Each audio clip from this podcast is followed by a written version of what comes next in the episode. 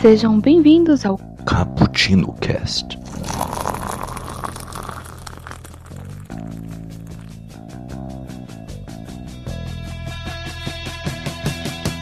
E aí, galera do Cappuccino, aqui quem tá falando é o Iago. Hoje eu vou ser o host de vocês e para falar de uma obra que eu acho simplesmente espetacular.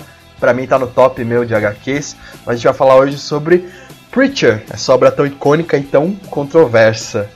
E para me acompanhar aqui hoje, tá aqui o Nelson. Oi galera, aqui é o Nelson, eu estou tomando café com o dono de uma gravadora e chegamos à conclusão de que quem tem cara de cu tem medo. Ele me fala assim, pior que ele me falou isso no, no PV, eu jurava que nessa abertura dele. Ingênuo. E eu tenho outra coisa a dizer, eu gosto muito quando o Iaco é o host, porque ele, ele começa sempre tipo um rapper. E aí, meu irmão, que toma o cappuccino? É isso aí, estamos aqui reunidos mais uma vez.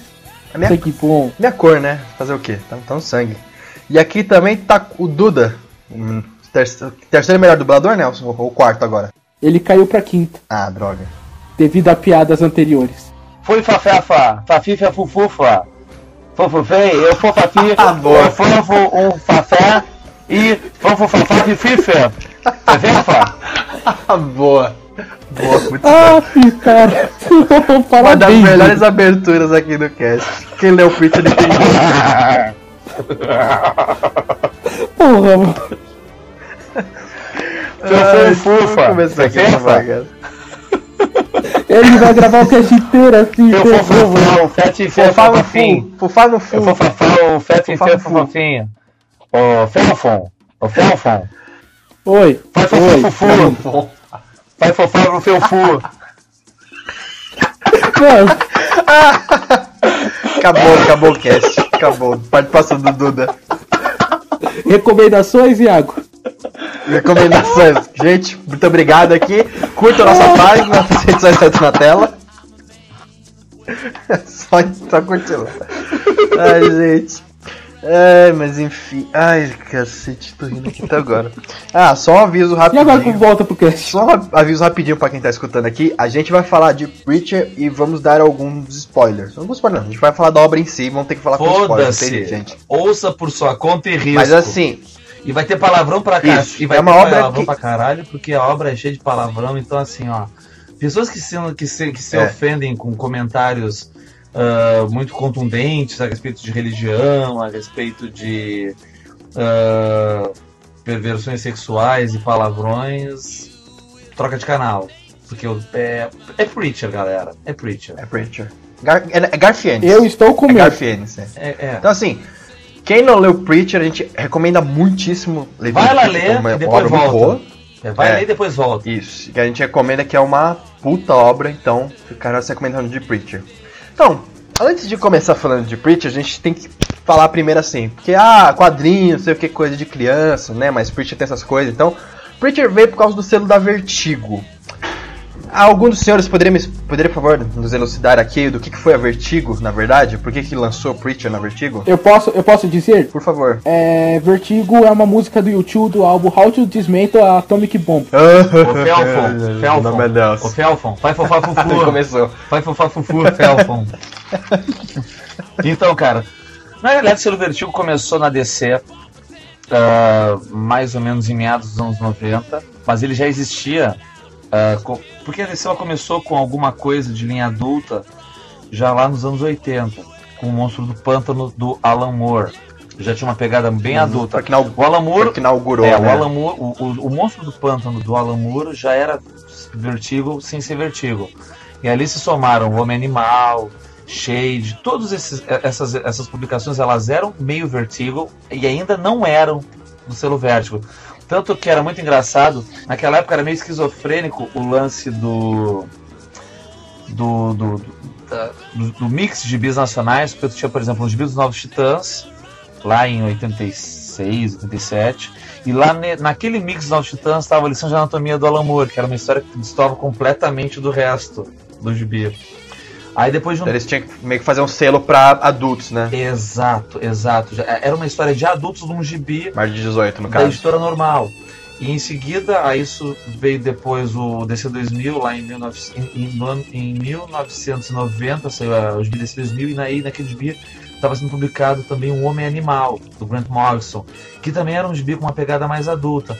Fora outras minisséries que saíram saiu na época, tipo Orquídea Negra, O próprio. É, o o Monstro do Pântano Pântano. Orquídea Negra, tinha, tinha Assim. várias minissériezinhas de temática mais livros da magia, não era selo Vertigo, a primeira vez que saiu, primeira série pintada dos livros da magia, do Tim Hunter, não era selo Vertigo, quando você era a minissérie de luxo da editora Abril. Então era uma pegada mais adulta, e Então, aí assim, eles. Aí pegaram esses, esses, esses, ah, todos esses Quadrinhos tinham um teor mais de histórias adultas, mais né? adulto, e aí lançaram o selo Vertigo. No Brasil, a gente ficou sabendo desse nome, o Vertigo, A Vertigo é a Marvel Max que deu certo, então. né? Não, não, não- é, mais ou menos. Então, aí, no Brasil mesmo, a Vertigo, se eu não me engano, ela apareceu em 1994 com o lançamento da revista Vertigo número 1, na qual tu tinha ali no mix. As primeiras histórias eram o John Constantine, do Gartienes, Hellblazer, né, do Gartienes, com a, com a história... Era a história que ele pega câncer, que ele tá com câncer. É. Hábitos perigosos. Hábitos Perigosos, isso, e o Sandman Teatro do Mistério, o Tarântula. É, Essas duas histórias. Ali a gente começa a ter uma ideia do que que é o Histórias Vertigo. boas já, né? É, Ah, foram as histórias boas. duas. E aí começou a, a pipocar né, esse selo, Vertigo, Vertigo, e a gente começou a ter conhecimento disso aqui. Mas eram histórias Hum. com uma temática mais adulta, né, bem mais adulta, com de roteiro... Bom, Sandman mesmo é dos anos é do finalzinho dos anos 80, início dos anos 90, e não levava no início o selo Vertigo. O, o Sandman, que era publicado no Brasil pela editora Globo, pela editora Globo, pela editora Globo, ele não tinha o selo Vertigo histórias mais adultas, com, uma- com- com um pouquinho mais de liberdades, com histórias mais autorais. Ah, aí então eram temáticas mais adultas, temáticas mais violentas, com mais, mais, mais palavrão, focado num, num roteiro melhor. Chegava a ter cena de sexo no quadrinho. É, o desenho nem sempre precisava acompanhar, entendeu? A, assim, não, não precisava ser um desenho tão significativo, né, tão bom, era uma coisa muito mais focada no roteiro. Se não me engano, foi idealizada pela ah, a Karen Berger. É a Karen Berger, que era editora da DC na época e, assumiu o, essa, essa a, a divisão da Vertigo. E ali era um celeiro, né? E aí teve uma invasão meio britânica, porque na, começou a, a- coisa a bombar mesmo eles importaram, né?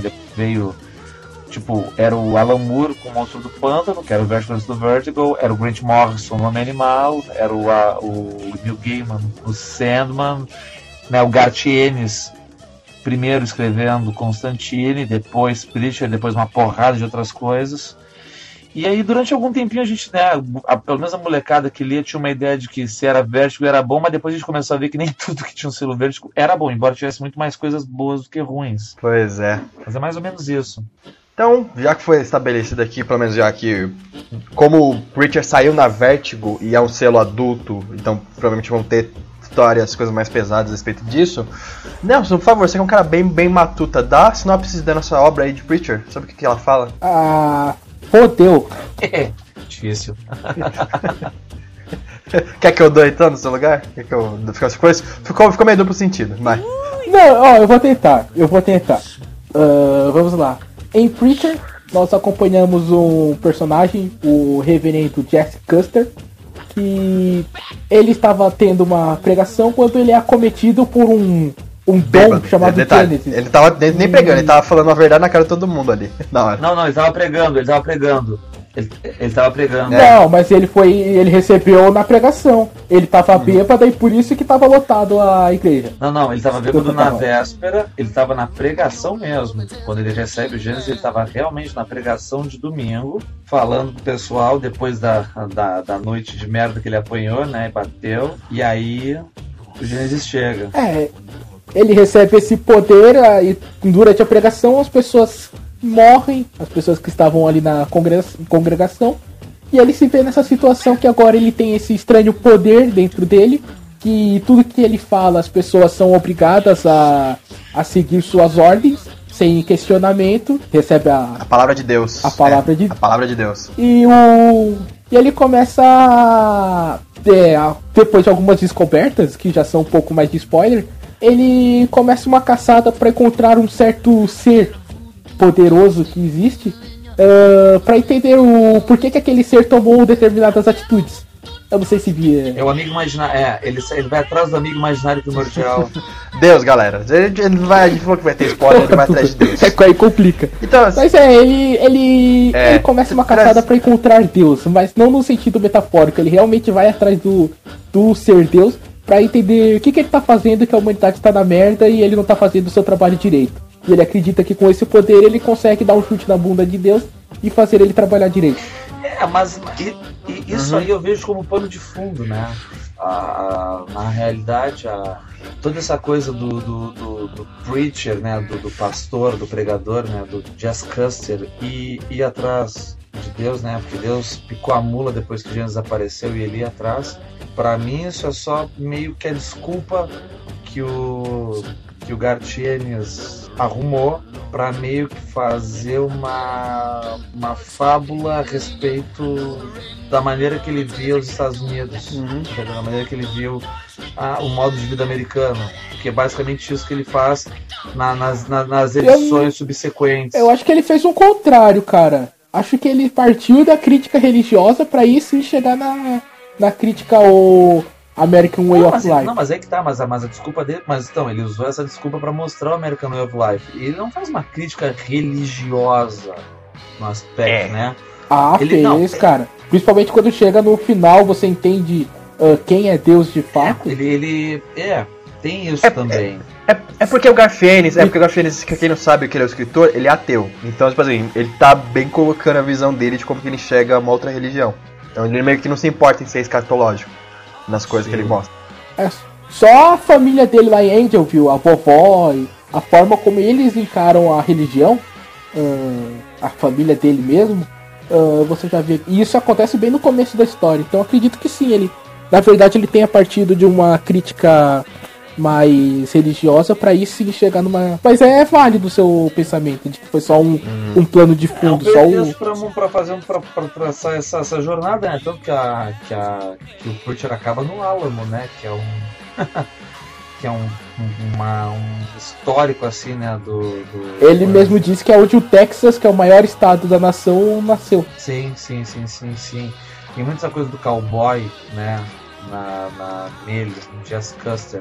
O... Uma coisa que é. Que Ele é muito. A, a história é muito um, um faroeste com road Total, movie. uma é, é um road movie, a, história toda, né? Uma das coisas muito interessantes é que Gênesis, né?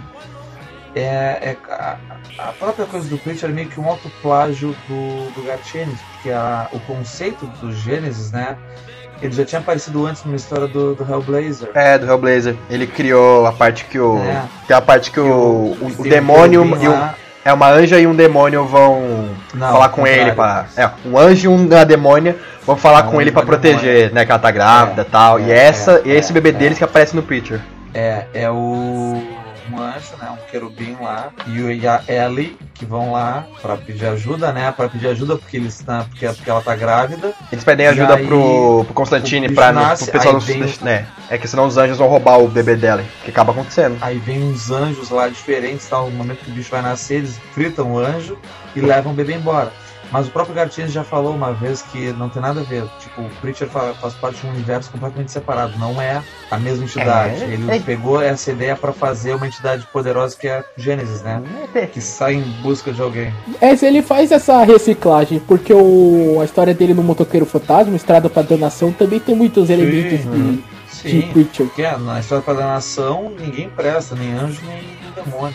Tudo é. Exatamente, você tem a, a questão da ordem dos anjos, que você tem anjos que são mais importantes ou menos é, importantes, que é Exatamente. Você tem o anjo que. O anjo que ele tem que invocar um poder sobrenatural pra resolver um problema, assim como é, em Preacher ele invoca o santo dos assassinos, no Motoqueiro Fantasma eles invocam o próprio Motoqueiro Fantasma, que é um cara movido por ódio, e por isso ele vai. é, ele cumpre sua Exato. missão. É, no, no, no Motoqueiro Fantasma tem aquela anja lá que faz o moleque furar os olhos. Muito quadro. No primeiro. É. Ah, lá, o melhor é o. E ele também tem uma brincadeira com bunda, né? Que ele cria o cara na fuça, em vez do cara de cu. É, o cara na Ah, força. Que horror. Só pra quem tá escutando assim que não conhece, ah, conhece muito de quadrinho, citar. O Garfienes, pra quem não conhece, ele é um escritor de um roteirista de quadrinhos muito famoso, porque ele tem um estilo próprio dele. Ele, ele é um irlandês, loucão, ele é louco, e ele tem um estilo muito ca- escatológico de escrever, de escrever as obras dele. Então, assim, ele não poupa palavras. Bom, Se for ler qualquer obra pra dele. resumir, Ele, ele, ele, ele odeia super-heróis. Ele não suporta o conceito dele. de super-heróis. Né? Tanto que tem um. Tem uma obra dele, que você, não, vai- você chegou a ler? The Boys? The Boys, claro. Claro. Porque ele, ele, mas ele tira um sarro de super-heróis, cara, Não, inacreditável, arrebenta sabe? Mas não é um sarro assim, leve. Ele arrebenta. Ele realmente fala na cara, assim, ah, tal gente é, é bicha enrustida, tal não sei o que é boqueteiro. Ele fala, tipo, com palavras mesmo, ele escreve assim mesmo. Então, tipo assim, não é que o. Não é que, tipo assim, a, é, Preacher é, é escatológico, que é o estilo do Ennis. Qualquer obra dele você pegar é mais ou menos assim. Tem algumas obras que ele dá uma segurada, que ele não faz tanta, mas, tipo assim, a maioria que ele pode, ele faz essa escatologia. Mas ainda Mas também não assim, vamos- Cara, eu acho essa história de que ele odeia super-herói, que ele detesta o conceito, uma historinha de Não é. e dormir. Porque querendo ou não, não, as histórias ele- ele dele falou são isso. histórias de Não, super-herói. não, assim, Muito ele, ele falou isso. É, não, não são. Ele adora, ele adora anti-heróis. É. O Jesse Custer não é um anti-herói, não, é um super-herói. Não, não, ele não é super-herói. O Jesse Custer, ele é, no mínimo, um anti-herói. Mas ainda assim, cara. Ele, ele, odeia, ele odeia os supers. Supers heróis, não os heróis. Ele odeia os supers. O Jesse Custer, ele é um anti-herói. Ele gosta de história em quadrinho, ele gosta de um monte de coisa, ele não gosta dos supers. Tipo, o Capitão América, tipo, o Super-Homem, o Batman, essas coisas. Ah, o Constantine mesmo, nem pra anti-herói serve, eu acho, cara. O Constantine é um fudido. O Constantine, escrito pelo Gartias, é um fudido. Tanto que o. Mas, tipo assim, é, o pessoal não Sabe? se engane, porque, tipo assim, o. O Garth Ennis, ele pode ser escatológico, escroto ao caramba. Mas ele é um bom roteirista, ele sabe fazer uma boa história. Apesar do humor negro dele. É, quando ele quer escrever uma boa história, quando ele quer escrever uma boa história, ele realmente escreve. E ele. Ele, assim. ah, ele consegue ter momentos de sensibilidade Uhum. ímpares. Eu não sei se já leu do da é, Crossed, Assim. já leu dele? Pá, ali, ali, ali, ali é doença. Aquilo é doença. É, então. Mas tem uma parte Ali é Crossed doença. que eu acho que eu acho é, sensacional. Que, tipo assim, Crossed, pra quem não sabe, é uma HQ sobre zumbis, entre aspas, né? O pessoal que tá possuído por uma doença lá. E tem uma parte que tá todo mundo fudido. Tem uma. Tem uma- o pessoal lá que tá. Os esconderijos lá, os remanescentes assim, estão lá.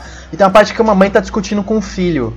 E aquela parte, sabe, é uma coisa assim tão, tão emocional que ele faz um laço entre a mãe e o filho, mesmo naquela merda toda que ele escreveu, que você vê que, assim, que ele é um cara que sabe desenvolver personagem, é um cara que sabe conduzir uma história bem, É, é. apesar do humor negro dele. Então ele é um roteirista de mão cheia, pela verdade. Crossed é pra quem tem doença mental. Assim, é legal, eu gosto, né? Que a, a- o, o pervertido que mora em mim acha legal, mas é pra doente. É pesado É, pra doente, para cara. cacete aquele Crossed. Se vocês acham que ele, ele não economiza palavra, não, ele não economiza nada. Ele põe tudo. Ele não economiza palavra, ele não economiza imagem. imagem, ele não economiza tripa, não economiza nada. E o Steve É, Dillon, tá. que é o mesmo desenhista que trabalha com ele tanto no John Constantine, no Preacher, no Justiceiro, mostra tudo, faz questão de desenhar exatamente o que ele pede, cara. Então, tipo assim, Saudoso Steve Dillon, né? Falecido Saudoso. passado. abraço pro Steve Dillon que tá no céu aí. Isso é uma coisa que a gente fala, mas o. Às vezes eu senti que ele tem coisas. Existe um limite no Preacher, né? Tem uma certa linha ali que ele não ultrapassa. É, porque também a Vertigo deve ter vetado algumas coisas assim. Falou assim, não, tudo bem, mas dá uma segurada ainda. Porque quando ele vai pra Dynamite. É que a É, Vertigo. quando ele não, vai pra Dynamite, acaba. Não, é que a Vertigo não é Avatar, né? é, a Vertigo não é nem a Avatar. Dynamite. conhece. Ava- Não, a Dynamite ainda tem, tem os seus limites. A Avatar é que é zoada. A Avatar é foda-se. Faz o que tu quiser, porque é tudo da lei. Uhum. Inclusive, teve uma vez que muito legal que o, o Ennis ele tava na. Acho que ele tava na DC, algum lugar assim. Tava escrevendo Hitman, não lembro o que ele tava. E estavam censurando muito ele. Ele ficou putaço. E a Marvel chamou assim pra ele: Olha, a gente quer te dar um, um super-herói, um- uma revista é a sua escolha aí pra você reformular que a gente vai abrir o selo Max. O Knights, Marvel Knights, depois virou Max. Aí ele escolheu o Justiceiro. Aí ele falou assim, carta branca pra escrever o Justiceiro? Aí ele falou assim, carta branca, escreve o que você quiser aí. E ele, mano, sentou o pau no Justiceiro, cara, e fez uma das melhores sagas de todos os tempos do Justiceiro. Boa, muito boa. Nossa, o Justiceiro Max, cara, dele é épico, assim, sabe? Pra mim tá no meu top 10, assim, de... das histórias dele. É, um dos justiceiros definitivos é o do Gartienes. É bom mesmo. Tem outro, cara. Eu gosto muito dele, assim, das histórias de guerra. O Soldado Desconhecido dele é muito bom. É, Cidade Desconhecido. O Hitman dele é muito bom. O Hitman é muito bom. E o Hitman tem, assim, ó, é, é, é uma noção, é um negócio muito legal. E tem fim, né? O Hitman tem uma história com fim também. Uhum. Tem uma. É legal quando o Hitman ele encontra. Ele encontra os heróis da DC. Ele encontra o Batman, ele vomita no Batman. Ele encontra o Super-Homem que tá depressivo. Aí ele dá um esculacho no Super-Homem. Então, tipo assim, é muito bom, cara, as histórias do Ennis. Agora, falando assim, já que a gente falou bastante do estilo dele, o humor negro de Preacher desagradou um pouco vocês ou não? Se vocês leram de boa, se tem alguma parte que você. Nada. Nada Não, sim, eu, não, sim, nada. você ficou um pouquinho incomodado com algumas coisas. Ah, com algumas coisas sim, eu te falei. A principal coisa que eu fiquei puto foi com. Mas tipo, aí não é nem. Não foi nem questão de humor negro, foi uma questão de ah, a toada que ele levou o roteiro pra chegar no final. E foi no personagem do. do Cassidy. Aquilo eu achei uma Cassidy, é, sacanagem, ficou- cara. Ele ficou puto quando o Cassidy pega. Quando ele pega a tulipa, ele achou muita traição. Nossa, eu, eu fiquei, mano. cara? o, o- depois quando o Jesse se vinga, que ele dá aquela surra no. No Cassidy, eu urrava, tipo, yeah, vai, que acaba com esse vampiro, Ele, ele não achou ruim, é que ele não, é que ele não gostou, ele Mas ficou com primeiro, raiva. pri- pri- primeiro, primeiro, o cast. Bom, é que depois o, o, o, o cast tem uma história lá em que o, o Jesse encontra aquela mina que tinha sido, né, da, da A do Sally. grupinho do- Ah, a do- men- do a mendiga é, ele encontra. Né? Pesada, Essa pesada. história ali é foda É pra foda. cacete, assim, né? Ai. E é uma história Então, porque uma- o- a questão e aí- é- E aí tu vê como era. o certo. Mas é que tá, mas o cast mudou. A questão é, ele. ele a- uma das coisas que. Uma da- um dos temas do Preacher, na minha opinião, também é amadurecimento. Uhum. O cast ele acabou mudando, mas ele, né? É, é que quando o, o, o Jazz é dado como morto, né? Tanto o, o, o cast quanto a Tulipa são dois fodidos. E eles basicamente só tem um ao outro. Então não foi uma coisa que eu vou trair o coisa. Eram dois fodidos, cara. Estavam dois fodidos, entendeu? Mas o Cassidy É, já o- tinha dado ideia na Tulipa antes. E, cara, quando eu tava escutando, eu não, deixei, eu não pude deixar de fazer a analogia do Cassidy com você, Iago. Eu vi você ali, nos quadrinhos. Por que você me viu? Como assim, Porque cara? você tem esse jeito, o malandro, que tá sempre dando risada, que é o cara que leva tudo do jeitinho, que Nossa, isso... cata a mulherada, não sei o E aí, quê. e, e aí vai comer a mulher do melhor amigo. Aí eu não sei se ele ia fazer isso, mas é o cara, tipo, é o cara gente boa, o cara malandro, o cara que manja da night. Aí Não, ele dá uma trairada. Voltando aqui pra história. Não, Cuidado com o. Iago, galera. Vocês que deixem suas namoradas longe do Iago. É, uma cara, uma coisa que tem muito legal assim que a gente tava discutindo também é que tem muito humor negro em Preacher, muito, demais. Mas assim, ele nunca sobrepõe a história de Preacher assim. Sempre tem um fio condutor ali que vai levar os personagens. E isso que é uma coisa que eu mais gosto no Ennis, porque todas as histórias dele tem, uma, tem um começo, meio e fim, mas você se diverte nesse processo, sabe? É uma coisa. Pra quem, pra quem gosta de humor negro, né? Que tem umas piadas muito pesadas, assim, que, por exemplo, a parte que eu ri pra trás é quando Direto. o Star, que é o, o chefe lá do, do Grau, ele perde o pênis. Aí tem que pôr uma mangueira no negócio dele. Ai, Tudo, cara. O Star ele só se fode, né? O Star se fode da, do, do momento que ele aparece até o momento que ele sai de cena, ele só se fode, tá coitado. Não, o momento que eu acho mais impagável do Star é quando aparece o mentor dele. Aí ele resolve que ele vai tentar assassinar o mentor dele. Aí fica, tipo, mostrando umas quatro páginas seguidas, mostrando, tipo, o cara tentando assassinar o mentor dele, o mentor se salvando ele, merda. Aí mostra, tipo, o cara tentando entregar um buquê de flores, que é uma bomba, o cara não aceita, aí o cara explode. Aí eu mostro o Star, merda. Aí mostra o. O cara vai mostrando umas quatro ou cinco situações, os ninja entrando. Não, assim, é absurdo, cara. Assim, o Star, ele é o vilão mais azarado da história dos quadrinhos, cara. Vai ele só. Detalhe, O cara só se foge do, do momento que ele aparece até o momento que ele sai de cena, ele só toma no cu. É impressionante. Ele já começa sem um É. olho, né? Você já olha e fala, Acontece- Quando ele encontra, quando ele encontra, quando ele encontra o Cast, o Cast vai lá e faz aquela, faz aquela, aquela cicatriz na cabeça dele. não, não, é, é, é o puta, Jess. Dali, É o dali, Jess. dali, dali pra É o frente, Jesse, né, que pra- faz. Isso, é o Jesse. É o Aí ele, Jess, fica, parece- aí ele é careca, ele corta no meio e fica parecendo um pênis gigante a cabeça dele. Ai, Ah, cara, muito é bom. Cara, é outro momento que eu ri muito, que ele começa a. A usar peruca, né? Trocar de A testar as, Peruca, as perucas. Aí ele não consegue achar, ele começa a utilizar várias formas de chapéu até encontrar o, o que ele gosta. É, cara, muito bom. Não, detalhe, as pataquadas do Star, ele já começa sendo estu- estuprado pelos agentes sexuais lá no, no começo da obra. Puta Cara, os agentes sexuais. E o, o que eu gosto é que ele fala disso sem o menor pudor, né? É tipo, porra, aí o, aquele inglês gigante me, é, me enrabou e agora eu não consigo mais sentar por sua culpa. E ele fala no meio da galera isso, eu falo, mano. Uma das boca, melhores, acho que, cenas do Star que eu rachei o bico, quase chorei de ir pra trás, quando ele chega pra. pra Fate Stone, como é que era? É, Fate Stone, eu acho que foi. Featherstone. Featherstone. É, Featherstone. Featherstone, a assistente dele. Ele, ele voltou da guerra no. A guerra ao sol lá, que ele fez uma guerra pra tentar matar os assassinos, não conseguiu nem nada. Aí ele ficou com os canibais. Aí ele voltou depois, que ele perdeu a perna. Aí eu pensei, então, o que, que você Uhum. pretende agora fazer com o mundo, senhor? Ah, eu pretendo agora arrombar violentamente o cu do mundo.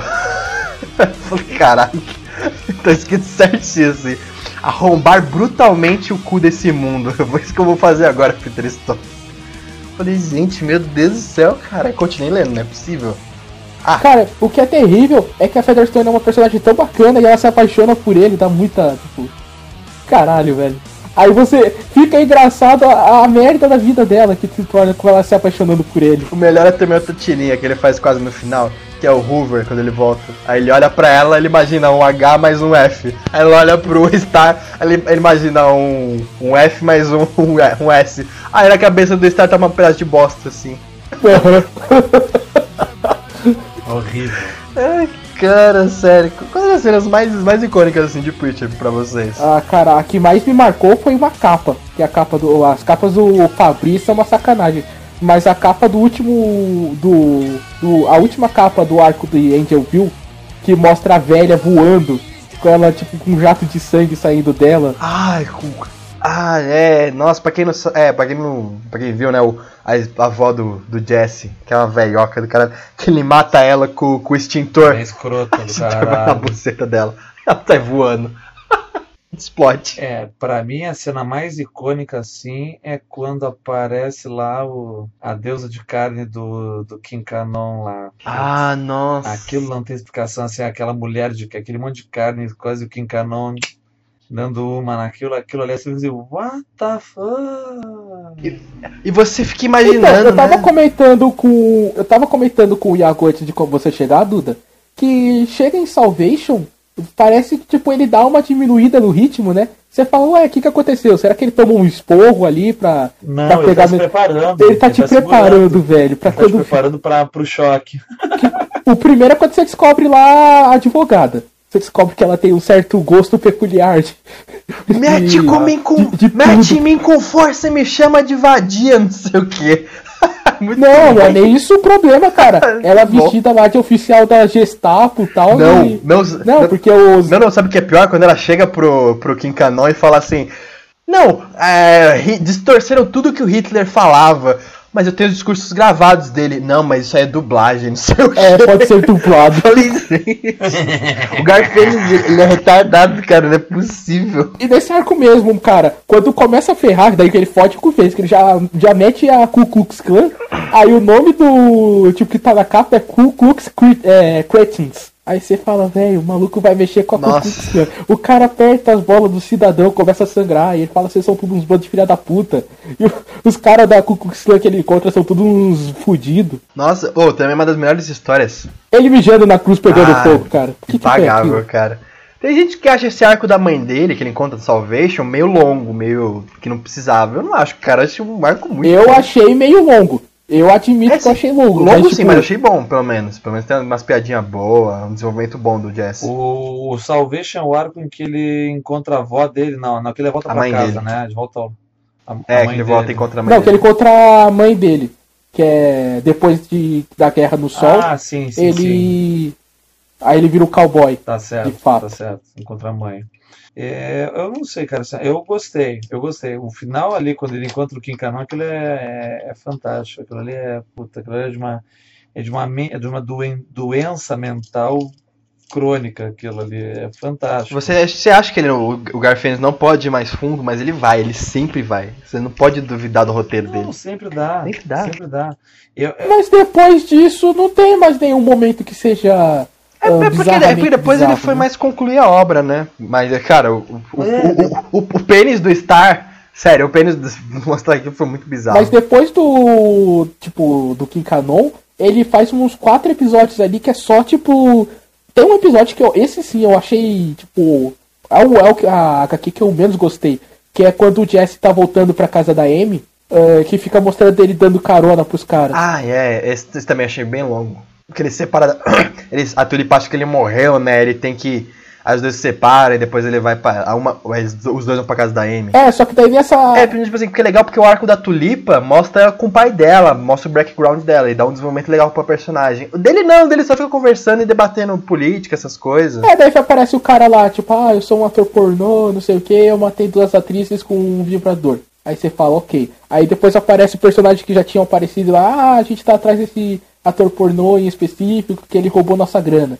Aí ele fica tipo, ah, olha só, que coisa, né? Aí depois ele pega lá o cidadão que não mostra o rosto e tal. A melhor parte foi foi do pessoal discutindo na TV, né? Que ele. Que essa é uma crítica muito legal, que o Garfênis, ele também sabe fazer crítica muito bem, apesar de ser bem escrachada. Ah, nossa, é... não é uma crítica que ele fala, ele esculachou. achou ali mesmo. Por que não dizem logo o que vocês querem? Ah, eu quero pau. Eu quero pau. Aí eu também quero você, pau. ah, também queria um pau. É porque, tipo assim, porque é, tem os. né, tem o- os dois lados da moeda. Ele põe, tipo, bem os conservadores, bem os liberais. Mas, tipo, aquele bem extremo mesmo. Ele põe pra criticar os extremos. Aí eles ficam discutindo, mocota no rádio, discutindo opinião do outro. Vem cá, vocês não falam logo o que vocês querem, que é uma mina e um cara. A mina, eu quero um pau! Mas, tipo, você não fala, eu quero um pau, ela grita, quero um pau, eu quero um pau! Aí O cara, também queria um pau. Cara, o Garfienes é demente, velho. Cara, você não leu, você não leu The Boys nem, nem Pro. E quando aparece, e quando, e quando, e quando aparece, cara, aquela, aquela edição do, do cast, que aparece aquele, a- as crianças Ah, da é noite, que eram Blood- que Blood and Whiskey, Vampiro é. Máscara, cara. Que o.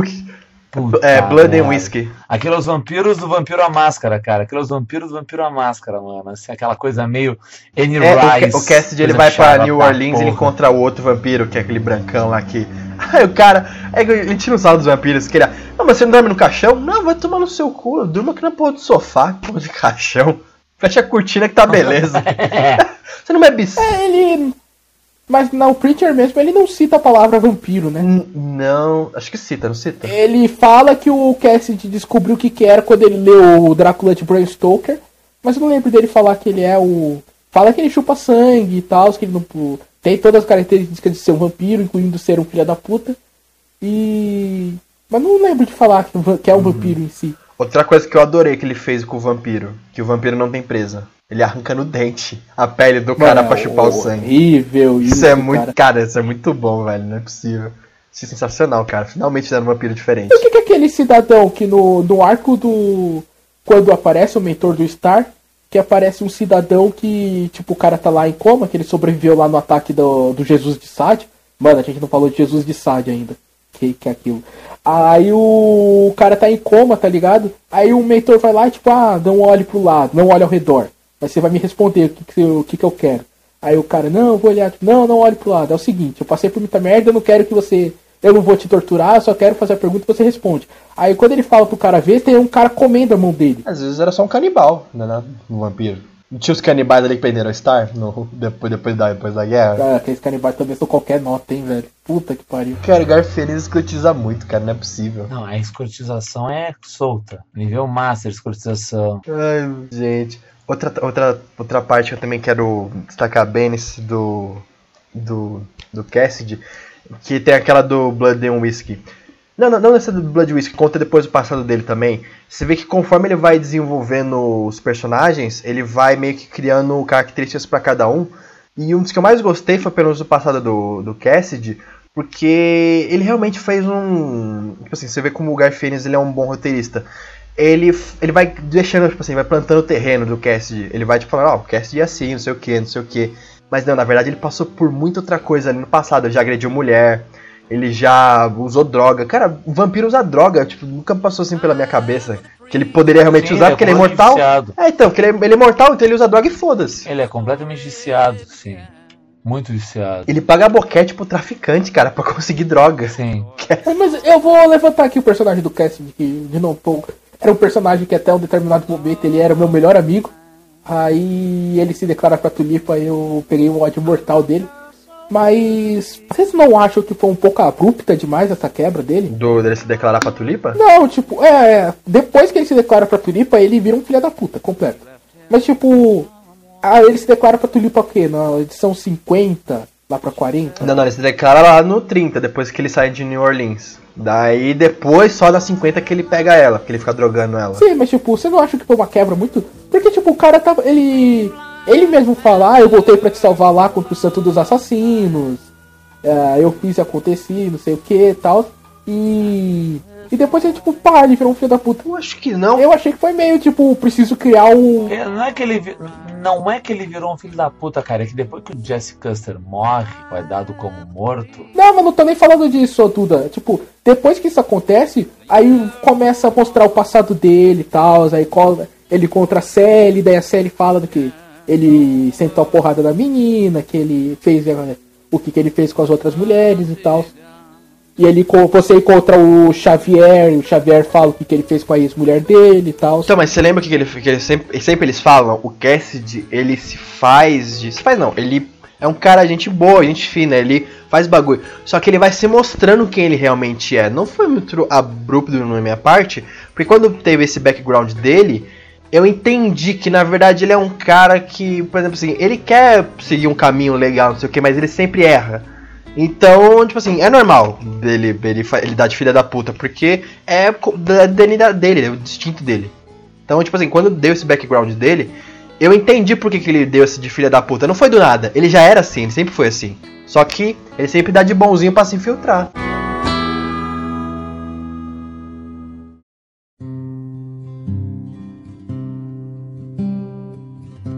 Esse, o final, eu, o final eu vou O dizer final que eu não gostei. dele eu não gostei, do, do, do, do Santos Assassino eu gostei um pouquinho. Fiquei, puta, que legal. Falei, nossa senhora, é pesado pra caramba. pesado. Mas o dele, tipo, ah, ele tem aquele é o momento de É. redenção, sabe? Ah, não sei o que, eu fiz merda, então eu vou me entregar aqui, pau. É que- é que sabe uma- ele queima. Que sabe uma coisa também que Aí o depois- Garfienes no final do Preacher, ele fez. Não é que ele fez o final correndo, mas ele queria acabar logo o Preacher porque ele ia entrar em outros projetos. Então ele meio que só deu uma finalizada lá no, na história dele bem rapidinho porque ele tava com muitos outros projetos pra fazer. Tanto que acho que depois de Preacher. É, tanto que depois de Preacher ele já pegou já Hitman, um monte de coisa pra fazer. É, mas é legal que ele programou direitinho pra acabar Preacher, né? Porque ele acaba com 66 edições e 6 especiais. 666. Uhum. 666. Não, fala aí que o Nelson descobriu hoje que as iniciais do, do Jess Custer. Não, eu falei que eu parei de ler e falei, caralho, mas eu. Jess Custer, Jesus Cristo. Uhum. JC, JC. Ah, E também tem a coisa do. Pois é. do. do Faroeste, né? O Jesse James e o General Custer, né? São os dois, duas figuras, né? Do, do, do- do Velho Oeste, né? Da expansão Uhum. do Oeste. E eu pedi, eu pedi, me tira uma dúvida que eu sempre fiquei no. É só pra ver se eu tava certo. A Gênesis, na cabeça dele, assumia a forma de um cowboy pra aparecer pra ele? Era aquilo? Não, aquilo ali era, era meio que uma figura. é, era o John Wayne, aquilo ali, né? Aquilo ali é o John Wayne. é, Não, aquilo é- ali é, o, a consci... é como se fosse a consciência É dele. Wayne. Ele fala que ele já ele tinha. fala com o John Wayne. Era, não, era. Ele fala com. Tanto que aquilo ali aparece pra ele, aparecia pra ele quando ele, quando ele ficava enterrado no caixão. Lembra que ele ia pro fundo do, do, do, do- lá de castigo? Ah, é verdade, não tinha como ser a Gênesis porque já aparecia E- pra ele. Não, mas É. ele conversava com ele. Aquilo lá era meio a figura paterna É, dele. Ele é o cowboy. é o- aquele ali é o John Wayne. Aquele cowboy ali que fala com ele é o John, É, o John Wayne. É porque o pai dele morreu cedo, né? Então não teve figura paterna. Sim, é aquilo ali é basicamente é que nem o, aquele filme Amor a Queima-Roupa com o Christian Slater, que ele conversava com o Elvis, lembra? Que o Elvis aparecia pra ele. Ah, verdade, verdade. Não entendi. Era Amor a Queima-Roupa, ele falava com o Elvis no banheiro e tal. Ali, o personagem, no caso, ele fala com, com o John Wayne.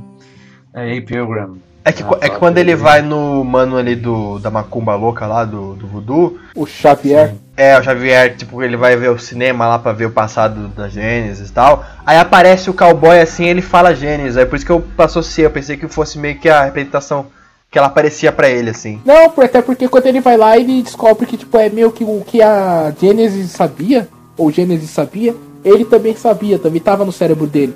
Então, tipo, era meio como se fossem memórias que ele, não, que ele tava tentando relembrar. Não que ela. É, até porque ela não tem vontade.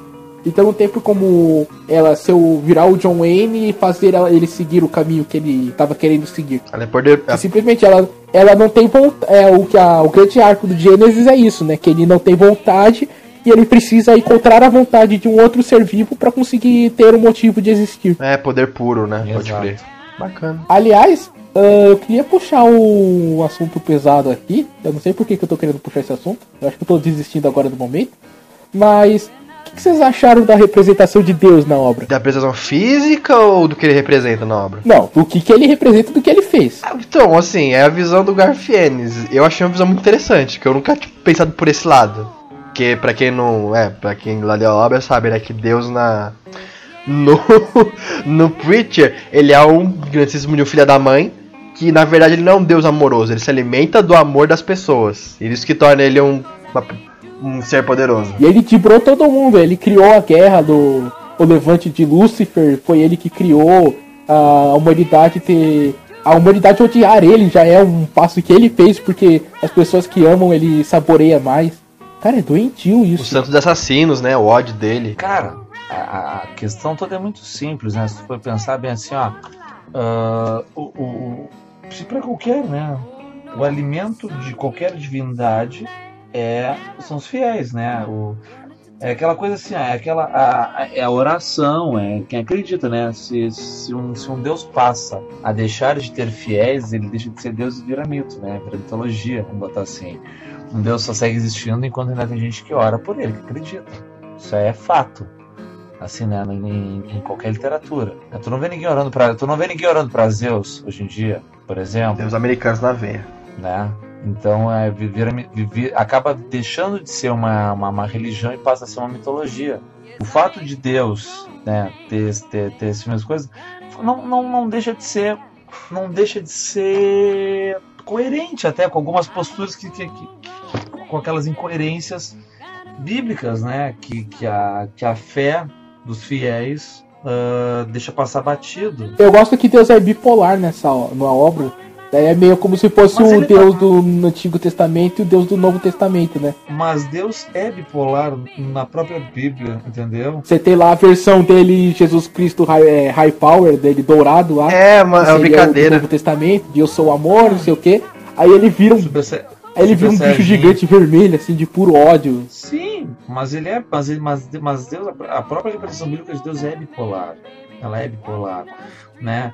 E não é um Deus amoroso para todos os homens, porque, tipo, tem o que, que não tá debaixo dessa dele, ele fode. Tipo, ah, Deus, Deus, Deus, mas né, os filisteus ele caga pros filisteus, né? O, é, pra quem não tá na dele, ele pega e fode mesmo, não quer nem saber.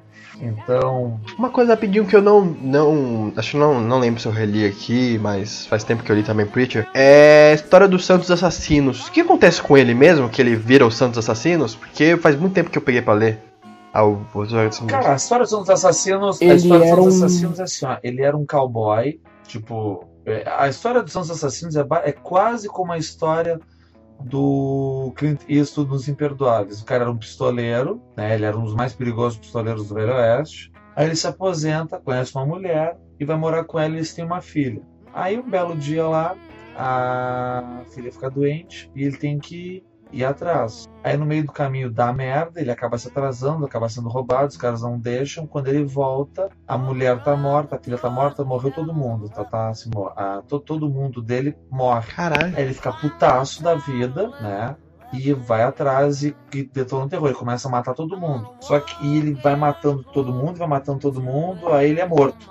Vai pro inferno. Os caras, né? O, quem matou a família dele consegue matar ele ele vai pro inferno. Só que ele tem o coração tão gelado, uma- uma- ele é uma pessoa tão fria, tão fria, tão fria que ele congela o inferno. Congela. Caramba. o diabo repona e manda ele de volta. Não, tipo, não tem como, ele manda de volta. É aí, tipo lobo. Tipo lobo, né? é, é exatamente, ele congela, o coração dele é tão merda, assim, ele, ele é tão sem sentimento que ele congela o inferno totalmente. E aí o cara manda ele de volta. Aí tem o lance que tem o. ele contra o anjo, daí o anjo manda ele no. É um anjo e um um demônio, né? Aí eles mandam ele numa missão específica. Não, e aí o tal, que acontece? Aí ele não, vai não, aí o que faz. acontece? Eles mandam ele, tá? E aí ele. Tá, ele acaba vendo os assassinos, ele vai botam ele num caixão guardado por uma cascavel e ele fica lá. E quando dá essa merda do Gênesis, os dois anjos que eram responsáveis pelo Gênesis são mandados para libertar ele, para ele dar um jeito, ó, vai lá e mata o câncer, que é o que tem a Gênesis. Porque o que acontece? Deus é cagado de medo da Gênesis. Que é uma coisa nova, uma entidade poderosa. E os anjos não sabem o que fazer com isso. Mas depois a gente descobre que não, né? Porque foi Deus que criou É, a mas- Gênesis. é- exato. Ele que botou Eles não sabem o que fazer. Aí o cara vai lá, liberta são os assassinos na terra e e vai. O santo sai. Quando eles abrem o caixa, a primeira coisa que ele faz é destampar o anjo que, que libertou ele. Pum! Destampa o cara, assim, é. Sim, mas tipo, na história do passado dele mesmo tem alguma coisa, tipo, depois que ele. ah, que ele sai nessa busca por vingança, é, ele meio que tem um encontro com um demônio e com um anjo. E eles mandam ele numa missão. Aí ele tem que ir nessa missão, matar o determinado cara. Depois que ele termina a missão, que o- os caras mandam ele pro caixão. Sim. Hum, verdade. Que é meio Johnny Cash Pode a crer. história dele, né? Aquela música Ain't No Grave Can Hold My Body Down. Isso. Eu também acho foda as armas dele, que né, nenhum ferimento dessas armas vai ser menos que fatal. Caralho, que apelação. Sim. Você vê que até Deus nem. Até Deus tem medo de encarar É, ele quando é, ele pega o Jesse lá no deserto, tudo ali. Você sai correndo assim por causa que ele vê o santo. Uma pergunta, é. Como é que o Santo dos Assassinos foi pro céu no final? Ele. É, Não, tipo assim, ele é um, ele é um santo assassino. Tipo assim, o pessoal usa ele meio que. Não canonizou ele, mas meio que tornou ele uma, fi- uma, uma figura. É. Não espiritual, como é que pode dizer? Uma figura mística. Tornaram ele uma figura mística pra fazer o trabalho deles. Então ele consegue transitar entre os mundos, entre o céu e o inferno. Cara, e- Por isso que o, por isso que o Jesse fala pra ele assim: Você é o único que consegue chegar lá em cima. Você consegue? Ele fala: Não consigo. Fala, "Então vai lá. Tá, então ele consegue chega chegar lá em cima, só que ele não foi lá pra cima matar Deus porque Deus tinha fugido. Isso, por isso mesmo. Quando, não, quando, é, quando ele saiu do caixão lá que libertaram ele, Deus já tava, Deus já tava na Terra. Então ele provavelmente deve ter pensado que ele ia matar o Custer e depois ir atrás de Deus. Mas, tipo assim, é, o Jesse fala pra ele: Olha, você não, você não encontra Deus, porque até agora você não tem pista deles, não tô certo. Ele não fala nada, porque realmente ele não tinha como encontrar Deus. Aí ele arma com o Jesse: Olha, eu vou me livrar da Gênesis e Deus vai poder voltar pro trono do céu, você vai ter uma chance. E pimba, teve. Aliás, foi um plano muito cagado, né? Porque o plano dele bateu com o plano do Cassidy. Isso que me incomoda, cara, no final. Tipo, acho que se o, o Cassidy tivesse terminado.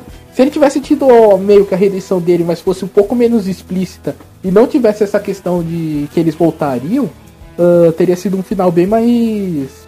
bem mais sincero. Porque daí no final aconteceu, tipo, ah, aconteceu tudo, tudo, tudo, os caras ressuscitaram e, tipo, é, bola pra frente, sabe? O Jesse ficou com a tulipa, o Cassidy tá por aí, Eu não sei, velho. curado da maldição. Que, que eu não sei, acho que depois de tanta merda, tanta merda, tanta merda que aconteceu, tipo, dar um final feliz, acho que foi meio que, sabe, só pro pessoal relaxar um pouco. Até porque ele queria acabar o Preacher logo pra depois ir pros outros projetos dele. Então, não. Acho que ele não. Não, o próprio, o, o personagem, dois personagens que eu gosto pra caramba, que eu fiquei puto com o final deles, foi a Featherstone e o Hoover. Ah, acho que eles deveriam ter terminado junto também, mó dó, cara. Não, não sei nem se terminado juntos, mas tem um final mais final, sabe? Eles chegaram, ah, pegar pá, o Star matou. A gente não falou ainda do melhor personagem da obra, quiçá das histórias em quadrinhos, o cara de cu. A gente não falou dele ainda. O, o Duda fazendo imitação maior.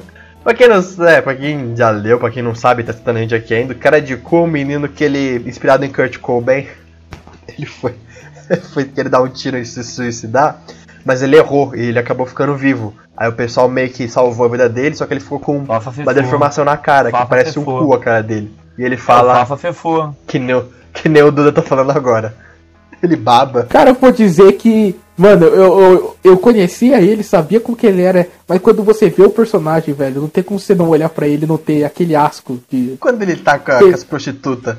Quando ele tá com as prostitutas que ele joga champanhe assim no peito dela e baba todo assim depois. Cara, é nojento. Fica velho. aquela babinha escorrendo, velho. Pra que aquela E babinha? é engraçado que os personagens na obra não levam ele a sério. Tipo, quando ele chega lá pra matar o, Jesse, o, o Cassidy, eles começam a achar o bico assim, não conseguem se controlar, velho. Cara, nessa passagem tem uma cena que eu acho impagável, que é que eles vão pagar uma prostituta pro, pro cara de cu. Aí eles colocam um saco de pão na cabeça. E por nenhum motivo desse mundo você tira o saco de pão. Aí eles ficam escutando assim, tipo, lá dando risada os dois assim. Aí ela começa, tipo, o quê? Não, o saco está escorregando, não sei o quê. Ah, meu Deus! Aí eles ficam com uma cara de puta merda.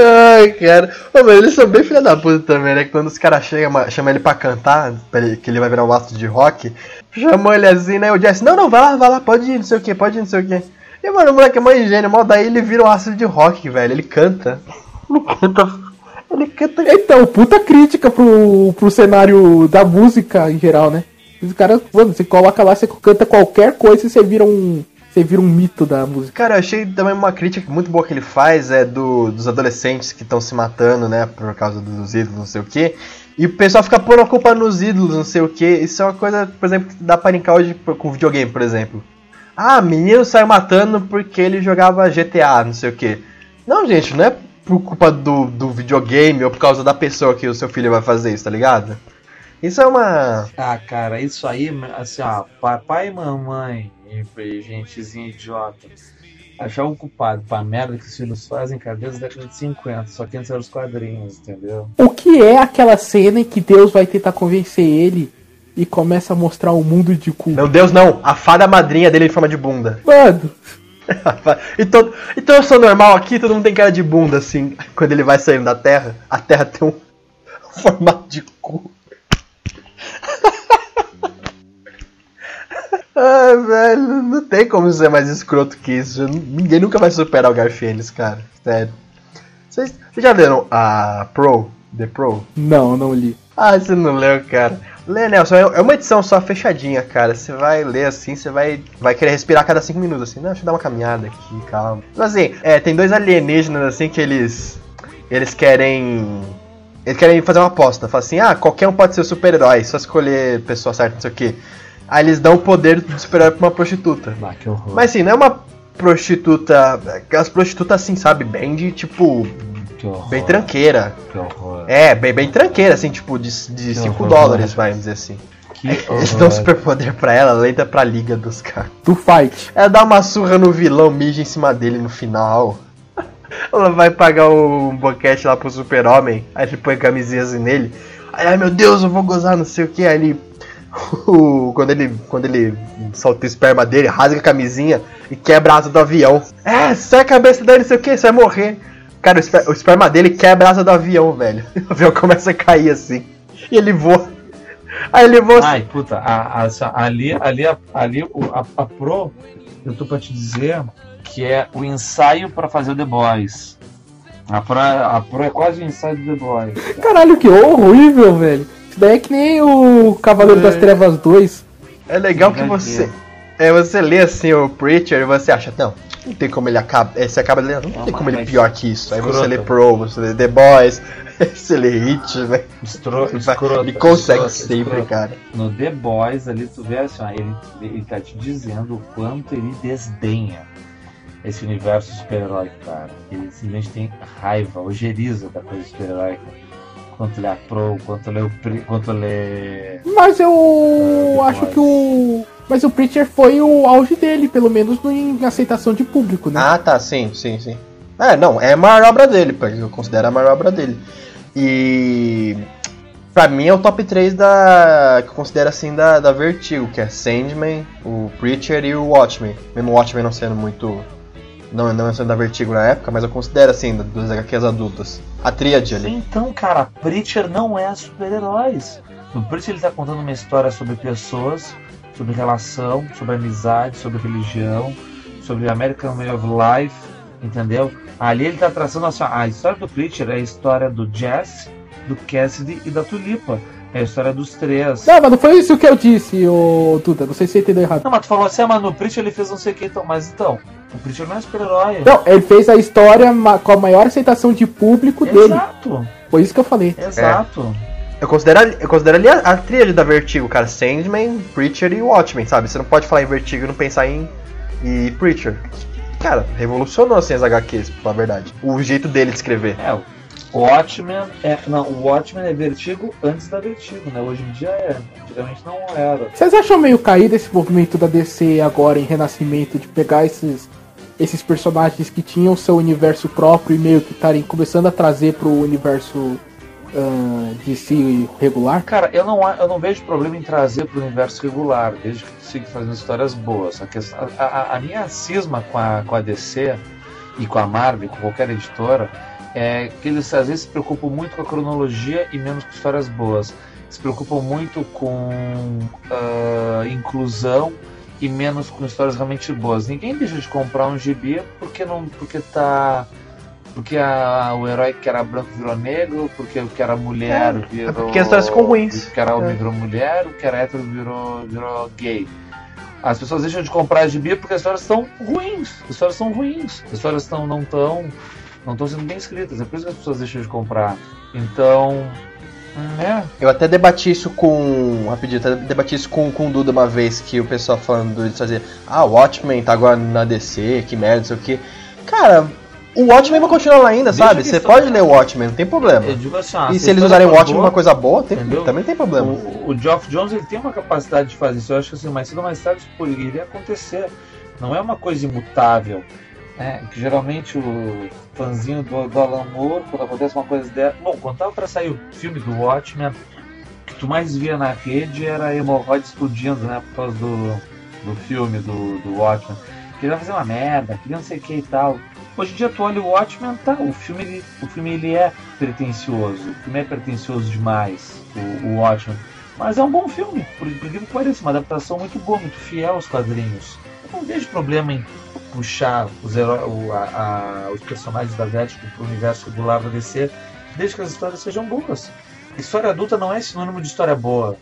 Né? Se, se, se fosse, só tinha história boa, mas tem uma cacetada, se para cada 10 histórias boas, tem umas 15 histórias ruins, então. Por isso que eu sempre falo também de Preacher. Tem muita escatologia, piada com pênis, com não sei o que. é. É, mas é bem Ah. feito. O Garth Ennis, ele sabe usar o humor negro pra divertir e saber fazer uma história e boa. Por que, e por que, que é? Porque o Preacher é um personagem complexo, a Tulipa é um personagem complexo, o Jess Custer é um personagem complexo. né? São personagens que têm camadas e camadas. Que ele, que ele escreve eles para eles se comportarem de um jeito, eles se comportam daquele jeito no gibi, e eles mudam, e tu vê a evolução de um flashback, porque é agora. Então é, é um gibi feito de personagens, personagens hum, Bem não trabalhado, realistas, sabe? mas verossímeis, entendeu? Uhum.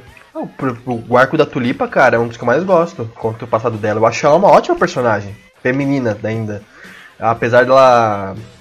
Apesar dela- apesar de apresentar pouca coisa dela, eu queria ver mais ainda dela. A história do. Mas o arco dela, ele tem o personagem que mais mudou e sendo um dos personagens que menos aparece, que é o pai dela. Sim, sim, cara. Porque começa. E é o que? A edição tem 22 páginas. E ele começa, ele é um machista tal, assim. E termina ele tá brigando pra filha dele jogar É, beisebol com É é uma crítica muito boa que ele faz com o pessoal do sul dos Estados Unidos, né? Que geralmente é aqueles caras mais machistas, assim, vota republicano, não sei o que que o pessoal fala. Ele faz meio que uma, uma sátira. Ah, esses aí. Fala, "Ah, agora mulheres É, não têm eu- o mesmo direito que não sei o que, não sei o que. Ah, não, cara. Mas, cara, essa bom. Ele aí. chega, você precisa aprender essas palavras, é nação, república e democracia. É, ele começa a discutir com os caras do bar que a filha dele não pode jogar beisebol, não sei o que, ele quer melhor que todo mundo. Com relação a esse povo aí, cara, assim, do pessoal do sul dos Estados Unidos e tal, ele é imperdoável, cara. Assim, ele não perdoa. Tanto que a retratação dos- da avó dele do, e dos tios dele é nesse molde, entendeu? Esse é o Cruz Clã, o Kim Canon, esse pessoal todo é nesses moldes. Ele é imperdoável. É engraçado porque, se a gente for pensar, o, o Garfênis ele tem um humor negro muito pesado nessa obra, ele tem. Só que, tipo, por exemplo, ele coloca uma piada racista, mas o. Se você contar as piadas racistas que ele conta em um contexto isolado, você vai dizer, esse Garfênis é um filho da puta e merece queimar na fogueira. Ele Só que conta- você lê a obra e o, quem tá sendo ridicularizado é o cara que tá contando a piada racista. É aquela velhinha lá que fala, ah, quem que trouxe esses, esses macacos pra cá, pra reunião? Ah, aquele, os caras homofóbicos, o Star ele começa muito homofóbico. Aí, tipo, ele descobre que ele tem. Ele tem prazeres. ele, é, ele é homossexual, né? Peter Stone. Peter Stone, você conseguiria ficar atrás de mim enquanto eu tô de quatro e enfiar um peixe espada no meu cu até eu sentir prazer e gozar? Que doença, Aí ela, cara, quê? doença, Aí, doença. não, então tchau. Não, eu sabia Então, que não. tipo. Cara, que doença. ah, Então, Que tchau, doença. só, só o cara pensar numa fala assim com o personagem, o cara tem que ser doente. O próprio Kim Kanon que a gente falou, que é o cara que fez a, a deusa de carne, ele é um cara racista pra caramba, mas você tá. Você dá. tipo, Se você disser as coisas que ele fala no. ah, isoladamente, sim, vai ficar uma coisa pesada, mas você vê que o, a piada é o Kim Kanon, não o que, que ele tá falando sobre. Tem aquela galera também que é amigo do mexicano no bar da Christine, também do Jesse, que eles ficam fazendo piada de mexicano. Só que, cara, você vê que toda hora quem tá sendo zoado é os caras que estão contando a piada, não o mexicano. É, e no final o mexicano passa a contar a piada do pessoal do que é capial, essas coisas. Aham. Cara, o Preacher, é... eu não sei se na versão que vocês é, leram, se vocês leram no encadernado também tem, mas no, na versão que eu li, ela tem uma em determinada edição, a editora brasileira, ela faz um texto sobre a obra, aí ela fala, cara, eu tava lendo, eu comecei a ler Preacher tentando buscar uma crítica social, e eu encontrei. Só que a obra é tão divertida que eu deixei a crítica social pra lá. Mas ela tá ali. Se você quiser procurar a crítica social, você encontra. Só que eu prefiro dar risada do Her Star. Eu, eu prefiro ver o, qual que é a próxima música que o Jesse vai colocar no rádio brigando com a Tulip e com o Cassidy. Essa cena é muito boa, né? Que ele, eu- eles estão viajando numa cena e eles têm que discutir, estão discutindo que música que vai tocar. Aí o Jesse coloca uma fita, começa a colocar uma música country. Aí a Tulipa coloca um rock pesado, o, o Cassidy coloca um rock britânico, e eles começam a tocar uma musiquinha mais pop, assim, os três cantando junto. É, cara. Ah, Mas é isso que a gente falou também, a amizade interpessoal, o a forma que ele trabalha relacionamento é muito bom. Eu gosto muito do romance do Jesse com a Tulipa, por exemplo. Eu acho um romance muito crível, muito de pessoa, sabe? Não é uma coisa artificial. E ele trabalha ao longo disso. Não que, e não que, tipo assim, não que só a Tulipa Sim, viva pro sim. romance, não só que o Jesse viva pra ela. Os dois têm objetivos, não sei o que, mas eles se gostam. Ao decorrer da obra, você descobre mais sobre personagens. Você até torce pra eles ficarem juntos no final, cara. Isso que eu achei bem bacana. Pô, Garfield, Garfield é foda, cara. Eu adoro esse roteiro dele. É legal porque eles são, tipo, os vilões vilões, né? Eles começam como. É tipo muito história de western mesmo. Eles são os caras que roubam, eles são os ladrões, sabe? Ele é o Jesse É, James. quando ele quer escrever bem. São. Bonnie Clyde. É, os, os Bonnie Clyde. Eles são, eles são, não, eles não são vilões, eles são só. Eles, são- eles- não, nem isso. Nem isso. Eles não são Bonnie Clyde porque eles não são violentos que nem É. Bonnie Clyde, assim. Eles são outlaws. Eles são outlaws. Eles, são, eles, são, são, são fora da lei. Só isso. Na, na, não, não, não. Eles não chegam a ser criminosos, eles só são fora da lei. Tem uma pequena faixa cinza que eles Tem uma diferencinha. É, é, é, é uma gray area onde eles estão. Eles, eles não são criminosos, entendeu? Se, ah, totalmente. Eles estão ali pela farra. Eles são tipo assim, eles são aquele, aquele adolescente americano que rouba o carro para dar uma volta, entendeu? Se abandona num canto. Não vai rou- roubar um carro para vender. Eles fazem uma o que chamam de joyride, entendeu? Eles pegam um carro. É, tem uma cena que ele faz isso, né? O Jesse rouba uma, uma Ferrari que ele Exato, pega rouba. o carro pra, rouba para curtir. Aí a- Então eles não chegam a eles não são aquele, aquele bandido criminoso daninho, eles fazem as coisas pela farra, pela inconsequência, sabe? Pela, pela juventude, pra curtir pelo tesão. É, Outra. então não chega a ser um, não chega a ser criminosos. Que eu- é que nem, cara, é que pra mim é uma das falas mais fortes do filme, que até foi do, do livro, do, porra, do Gibi, e que repetiu no seriado do Preacher, né? Que é You gotta be one of the good you gotta be one of the good ones, Jess. There's too much of, of the bad ones. You gotta be one of the good ones. É, tem que ser um dos bons, Jess. Já tá cheio do, dos maus por aí. já, tem muito mal, é, malvado. Caras É. maus. Cara, essa, é- essa. Eu vou dizer que quando eu li isso eu achei tão foda que eu ia mandar lá no grupo. Tipo, caralho. Aí eu desisti porque a fala é gigante. Aí eu deixei, não, deixa quieto. Mas é uma marca que, é uma fala que marca, né? Tipo, é muito o cowboy que tá indo em direção ao pôr do sol. Aí ele chega na criancinha assim, coloca o chapéu, o chapéu em cima dele e fala: Seja o mocinho. Aí ele vai em direção ao pôr do sol. Quase um Shane, né? Quase um. Os Brutos também amam. Exatamente. Cara, você vê, né, esses pontos que é tipo aquele negócio massa velho, que você fica, nossa, que foda, não sei o que. E é pontual, ele não precisa ficar usando isso toda hora na obra dele. É, ele usa duas vezes. É. Ele usa essa pra- É, então. quando ele tá contando a primeira vez pra Tulipa. E depois quando- no finalzinho, quando ele tá. Quando. Acho que é quando o, o John Wayne vai perguntar que, se ele lembra o que, que o pai falou. Aí ele cita de novo. Uhum. Cara, muito, muito bom, cara. Outra cena que também, uma parte que eu queria destacar aqui no, no Preacher, é a parte de Massada. Que eles veem lá o, o bagulho do Graal. O, o antepassado de Jesus. Esse também, é, esse também. Descendente, né? Os descendentes, né? Bah, o, Porque é, te- tinha uma mãe e tinha um pai. antepassado, o descendente, puta que pariu. Puta que pariu. O Dom Aronk, né? Aronk, né? Daronik, isso. Daronik. Cara, ele é enorme de gordo e ele é bulêmico. Começa, começa no bulímico. chefe, começa no, começa no grão-mestre lá, o papa deles, né, do grau. Dá, começa, na, começa naquele escroto. Ai, gente, eu, eu depois fico do bicho, pensando. assim, né, o, o cara com a, com, a, com a mulher dele, né? Que ele tem que cruzar com aquele retardado. Puta, aquilo, não- aquilo não tem explicação nenhuma, cara. E, e o cara pega. E o cara caga na mão e joga nele, cara. Joga no Star, joga merda no Star. Ai, puta, puta, que puta que velho. E o, o, o grande pai, né, antes, antes de ser o Star, que é o cara que o Star mata, ele é um gordo obeso, um elefante. E, tipo, assim, ele é muito enorme, que ele não aguenta nem andar, ele tem que ser carregado. E o cara tem bulimia. Ele vomita pra comer. Caralho, que essa cena é muito nojenta, eu não tava esperando, velho. Ele come, come, come e simplesmente vomita na hora, automático. Dá aquele. É- E sai comendo. Gente do céu. E o, o, o, o Star falando, esse filho da puta ainda é bulêmico. E o cara que o Jesse manda contar a areia da praia. É, o Hoover, cara, eu fiquei com muita dó dele. Porque, tipo, ele era o menos escroto de todo mundo ali. Ele era só o cara que, tipo, ele cometeu um erro, porque ele é inocente. Aliás, como é que um cara inocente daquele jeito foi parar no grau? Ele era. é, Como é que era? Ele era. Limpador de piscina, Não, velho. limpador não, sal, sal, é salva-vidas de piscina. Salva vidas. Isso mesmo, daí alguém morreu quando ele deveria ter salvado. Ai, gente do céu, cara. Ah, acho que pelo menos o Jesse deu uma redimida, né? Que ele falou pro cara esquecer aquela, aquele trauma que ele ficou lá na cabeça dele. Aí ele fica mal felizão, assim. Aí ele vai se declarar pra Fairstone ela nem escuta o que, que ele fala. Ele toca o foda. Ela caga pra ele. Mano, ele coloca tinta no binóculo, dá pro grau, pro Star. Star. quando ele vai falar com os caras. Ele vai te matar, eu sei, vamos lá ver. Muito bom. Mano, o cara, ele entrou no modo de porra louquice. Ele entrou no modo de foda-se. Não, quando o Star ele vai enfrentar lá o Eisenstein, que é o chefe dele, o que treinou ele. Aí o Eisenstein faz um discurso. Não, porque eu hackei não sei o que, você não tem a menor chance contra mim, eu sei tudo que você vai fazer, não sei o que, não sei o que.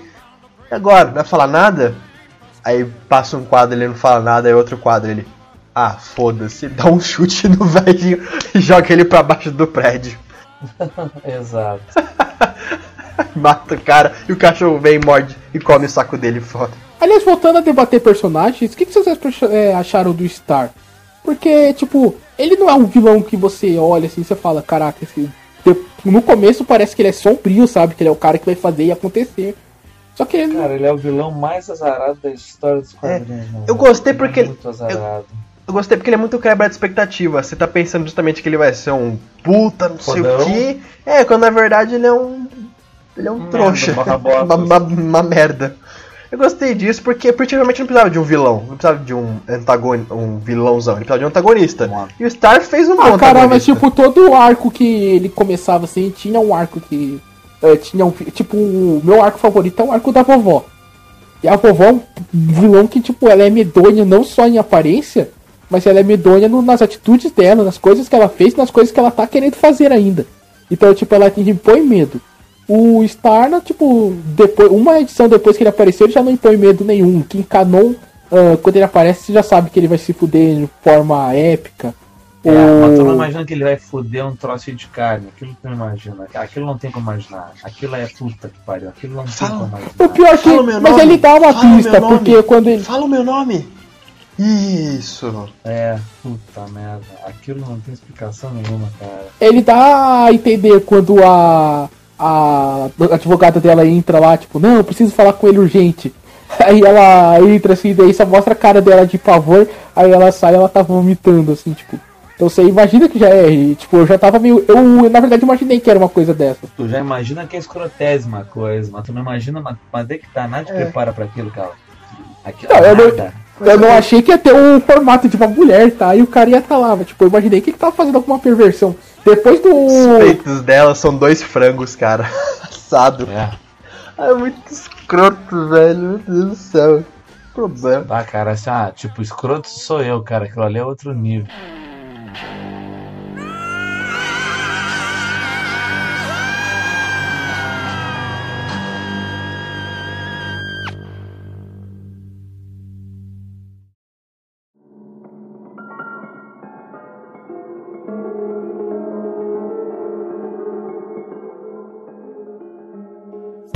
Depois daquilo que o molequinho de um olho só viu lá do. do qual que é o parceiro do Jody? Ah, eu sei que é. É Ah, o Big. Bob, alguma coisa assim. Que o. Tem o, irmão, o amiguinho lá do Jesse, que ele viu o cara com uma galinha. E outra coisa, o amigo do Jesse era um cara que tinha um olho, porque os parentes transam entre si. Ah, cara, o que, que é aquilo, velho? E tipo, ele, e, e ele foi e se escondeu e o cara descobriu porque foi mijar, mano. Casar com a irmã dele. Ai, do céu. Mas isso aí, cara. Não, mas isso aí, cara, assim, ó, lá pra, pra, pra essas partes mais remotas, interioranas, assim, é comum, cara. O pessoal começa a fazer inbreeding direto. E acontece isso, né? Sai retardado, sai com problemas, sai com, com- Inclusi- com uma formação. Inclusive, a, mini, entendeu? a irmã dele, né? A, a Jodie é que casa, que depois fica no final com cara de cu, porque ela não enxerga direito. Ela vê ele como um puta galã. É, então, ela vê, tipo, um puta galã. Fala, nossa, mas, mas por que, que chamam de cara de cu? Não entendi. Ah, é. Cara, aquilo, aquilo, aquilo é ótimo, cara. Ela vê coisinhas assim onde nem tem, cara, e sai falando com essas coisas mais normal do mundo. Aquilo é muito foda. Véi, ela enxerga direito, mas o cérebro interpreta errado. Cara, tem uma piada tão. É a piada Lola Tunes, sabe? Que é, ele vai perguntar pra Christine qual que é o problema do olho dela. Aí, ah, é porque ela. De onde ela veio se casaram com a. Ela se casou com o. Tipo, o pai dela se casou com a, com a irmã, não sei o que, não sei o que. Ele, não, não, não tô falando que ela tem um olho só, tô falando que ela enxerga as coisas diferentes. Aí ela, ah, isso aí. É que ela tem um probleminha e tal. Eu fico, caralho, mano, que piada bosta. Mas é massa. Porque, Eu acho- né? É, é, é- é o que eu tô falando. Os, os personagens nunca são tão simples. É, sempre tem várias camadinhas, sempre tem várias coisinhas, são- sempre tem coisa e coisas diferentes, não é? E a- Ele foge do lugar comum quando vai fazer os personagens dele. Isso é muito bom. Caraca, aí você acha que, tipo, a Joey te pergunta, ah, mas por que, que você quer ficar com um cara que nem eu? Aí você acha que o cara de cu vai falar uma coisa bonita, assim, tipo, não, é. A beleza, sua beleza interior, não sei o que, daí, cavalo dado não se olha os dentes. Se olha os dentes. Maluco! Na, na, na edição Não, aqui. não, ele na não edição- fala isso. Ele não fala isso. ele, ele não fala assim, ah, não tem, não tem muita escolha, não sei o que, uma coisa assim. Ele não fala isso, ele É fala fafafo, fafo, fafafo, fafo, fofifofo, fenfe. Mano, que horrível, cara. É, fifo, fefifafo. Foi assim que. Fafafo, Foi fafo, assim que você pegou. fofo, fenfe. Aqui, ó. Achei. a- a- achei, a- achei a fala dele aqui, abriu o encadernado. Bom. Aí fala assim, né? Não, ah, mas não, por que, não, que você não. fala com alguém no olho Ei. comigo? Ele fala assim, bom, quem é mendigo não escolhe. Ele não fala isso, que, mas diz que ele fala. Bom, fem é vem vivo não fove. Exatamente, é isso que Cara, ele fala. Eu vou dizer que eu tive dificuldade com esse personagem às vezes, porque às vezes o cara simplesmente caga pra, pra colocar a legenda do que ele tá falando, tá ligado? Aí ele. Ah, eu não lia, falava, foda-se, vamos interpretar depois, eu entendo Porra, que. a gente- Alguma hora responde que ele ia falar e eu entendo. Também Sabe que a legal, gente fazer? A gente podia gravar um, a gente podia gravar um podcast só falando que eu quero o Fafo Fifu, o que que vocês acham? O Fafa Fifu. Mano, eu não tenho maturidade pra isso, cara. Fafá, um fofifete, fafafã, fofifinho, fafafifu. Fafo foi fafo, fifi. Fo, fo, fo, cara. fafo, fifi. Fefi. Fofafo, fofo, fafefe. Ô, Felfon, ô, foi. Felfon, faz fifufê. Vai fofe, ficar fufa. Fufa. Fofi, fifi, uma fofa. Fefa, É. Vai fofar Fufa, seu fu. fifefo. Vai fofafo, felfu. Fafo, o fafo, fufa, o fufo. Gente, tá acontecendo com vocês, pelo amor de Deus. Porque Vai fafefa, ô Felfon. Até semana passada a gente tá falando que é tipo psicólogo profissional, tá ligado? Vai a Felfa. Gente, antes da gente entrar aqui para as recomendações, tem mais alguma, alguma, alguma declaração a fazer sobre Preacher? Alguma nota que vocês querem falar dar pros, pros ouvintes? Leiam. Não leu, leia. Leia. Não, depende, cara. Se você for geração mimimi hardcore, não dá pra ler não, velho. Ah, geração mimimi tem mais que tomar no olho do cu, sabe? Porque assim, leia Preacher pra, pra, pra ter uma coisa É. diferente do que É, você tá só- acostumado, sabe? Porque é muito diferente. É isso aí, ó. É. Leia. Ah, porque eu vou, não, não, não é uma coisa que eu gosto de ler. Ou Você vou nunca vai ler uma merda, coisa tão vou escatológica. É. Lê igual. Cara, assim, ó, tem coisas que tu tem que ler pra achar legal e tem coisas que tu lê pra falar mal. Mas tem que ler. Uhum. Preacher é uma obra que, que eu acho que deve ser lida, porque é, é uma obra muito boa dos quadrinhos. É uma das histórias assim que tem começo, meio e fim, sabe? Tem e é é sobre personagens, é sobre personagens. Assim, é, são, são personagens muito bons. Uhum. É uma puta Então, obra. assim, é, cara, assim, quem mesmo, mesmo quem assim, não gosta de humor negro, eu recomendo ler Preacher pra ter uma visão diferente. Porque se você gosta de humor negro, cara, vai fundo, você vai se amar Preacher. Mas quem não gosta assim, de humor negro, acha meio pesado, sei o que, até questões voltadas à religião, que não gosta muito que trata, leia. Vai ler Turma da Mônica. Vai ler É, não, Turma da Mônica. Vai ler Turma Leia da Mônica. Preacher pra você ter uma visão diferente da sua e você até a mesmo confirmar a sua visão, sabe? Falar assim, ah não, eu li, mas não vai mudar em nada, sabe? É uma obra importante pra você ler, é uma das HQs icônicas de todos os tempos, sempre vai ser. Eu acho merda. Eu vou ser, assim, eu vou ser honesto, cara. Eu acho merda isso. sabe? Cara, não sei, mano. Quando as pessoas às vezes têm umas crenças ou em alguma coisa e não leem porque, ah, não, porque isso aí não me ofende a minha crença. O que Cara, eu sou ateu. Eu leio coisas baseadas em mitologia cristã. Vamos botar aí, vai, religião católica ou religião cristã. Eu leio coisas assim e não me afeta em nada, sabe? Eu acho legal, não é porque eu, que, que eu tenho uma crença uma falta de crença que vou deixar de aproveitar um produto cultural, sabe? Alguma coisa assim. Pô, uma das coisas que eu acho mais legal de ler, que eu gosto muito de ler, que é o aquele o Eduardo Spohr, a mitologia dele, todo o universo criado dele é, é todo católico, assim, aquela coisa toda bem hebraico-cristã, sabe, tal. E é legal, é, uma, é, uma- é um dos meus prediletos. Então a pessoa deixar de ler porque. É, porque eu sei que é isso, né, pra mim. né? Não, mas às vezes não é mesmo o Então, tipo de humor dá- do cara, sabe? Às vezes o cara ele gosta de humor um pouco mais. Uhum.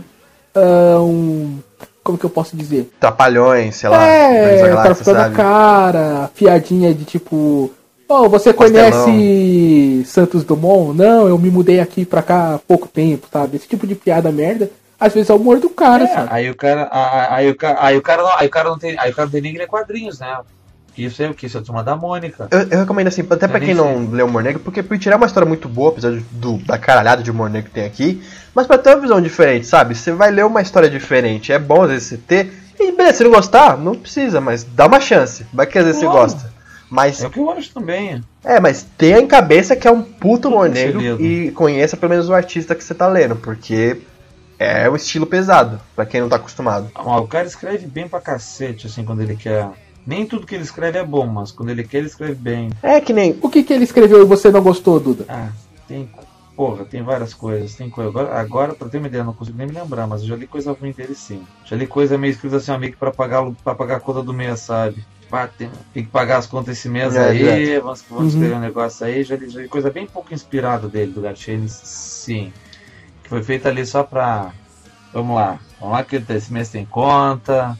E aí, entendeu? E, mas e o Garfienes, ele é pelo menos uma pessoa que gosta muito de, de guerra. Ele já deixou tá bem claro. Ele adora a Segunda Guerra Mundial, a primeira, adora tema de guerra. Por isso quando ele pegou o Justiceiro, cara, ele sentou o pau no Justiceiro e falou assim: não, porra de fase de anjo vai tomar no cu.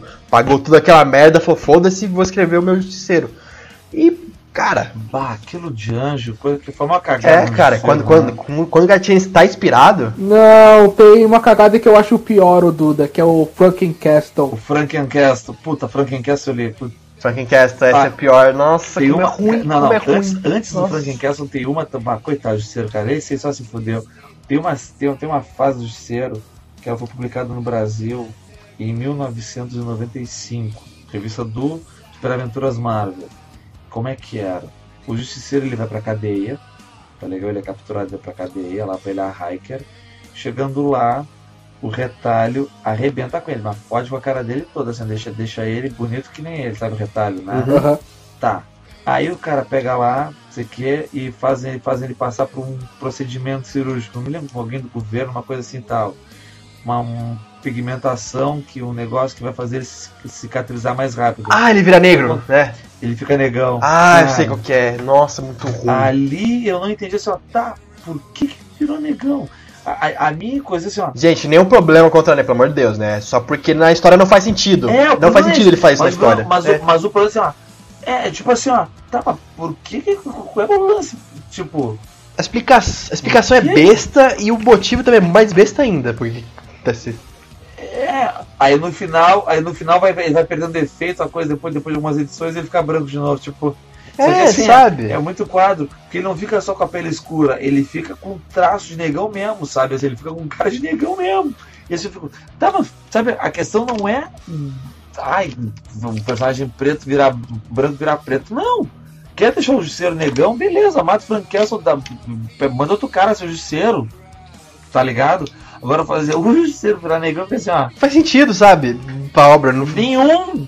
Nenhum! Você já viu o. Ô Duda, você já viu o Frank Castle no universo Ultimate? Ai, nossa. Puta, Nelson, por que tá fazendo essas coisas, o, velho? O Frank Castle li. Universo Ultimate ele é um psicopata. Ele foi ele que matou o Homem-Aranha. Mano, e depois ele vira uma putinha do Nick Fury. É, não, para com isso. Inclusive, o Garfield escreveu uma história do Nick Fury, que é uma, um quadro mó famoso que o Nick Fury tá passando assim no meio da Shield, tem várias minas peladas assim do lado dele, assim. Tudo com cara de pessoa do prazer. ah, cara, graças É, a. tem uma história do Nick Fury, que tem uma história do Nick Fury que ele escreveu que é o Nick Fury velho, né? Velhão. É, que é do Gatchês também. Que ele tem um sobrinho que, que vai fazer levantamento de peso. Um cara, guri assim, o guri já se fode todo. cara, sério. Gatchês, O né? Justiceiro precisava do Garfield, cara. Graças a Deus ele pegou o Justiceiro e fez uma puta reformulação. Transformou ele. Eu, eu, eu, é, eu gosto muito do Justiceiro do Jason Aaron aí, que é o, aquele rei do crime, o Frank, Ah, sim, aquele sim. velhão. Ali é bem legal, que é do- também é Marvel Max, mas aí desenhado pelo Steve Dillon, mas é do Jason O Aaron. Jason Aaron é outro, que quando não tá com preguiça, o cara de- escreve pra caralho. Mas daí quando ele tá com Ah, o preguiça, Jason- velho. Meu velho, assim, só off-topic, né? Totalmente off-topic, mas o Jason Aaron escreveu pra mim uma das melhores histórias que eu li nos últimos 10 anos, que é Scalp.